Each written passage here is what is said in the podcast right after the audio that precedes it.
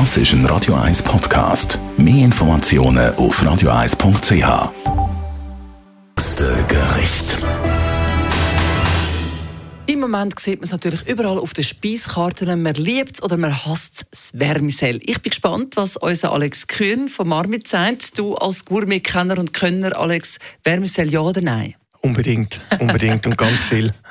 Also ich bin ja die, ich muss es zusammen haben mit Vanilleglace, Meringue und Rahm. Obwohl ich Rahm einzeln gar nicht gerne habe. Vermicell ohne Rahm geht gar nicht. Was ist deine Komposition?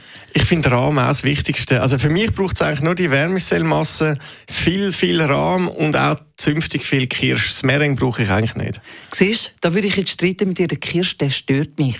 Aber warum? Das der Alkohol im, im Dessert, das geht nicht. Alkohol ist doch immer gut.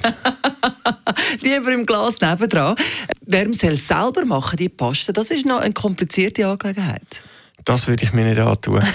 Es gibt ja ähm, in Zürich die Vermicelleria, die das sehr, sehr sorgfältig von Grund auf macht. Da kann man sich den, Herzen sparen. Was ist dein Fazit von der Vermicelleria? Ja, schön, dass es Leute gibt, die so äh, idealistisch so eine einzelne Sache sich äh, widmen. Ich muss aber gestehen, ich habe auch so Vermicelle, was in so grösseren Restaurants, wo Touristen hingehen, ähm, sehr gerne. Im Zirkuskeller. Man darf ruhig Werbung machen, wenn man Sachen gerne hat, was die besten Wärmesell gibt in der Stadt Zürich.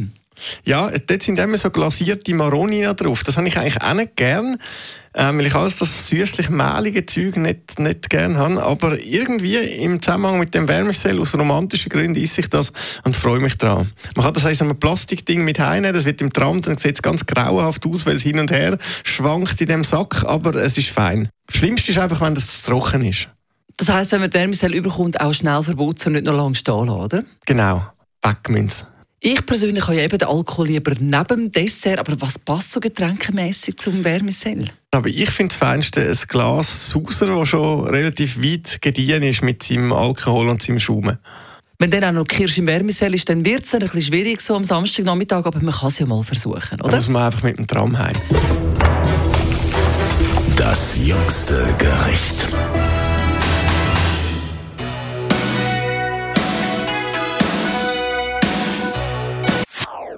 Das ist ein Radio 1 Podcast. Mehr Informationen auf radio1.ch.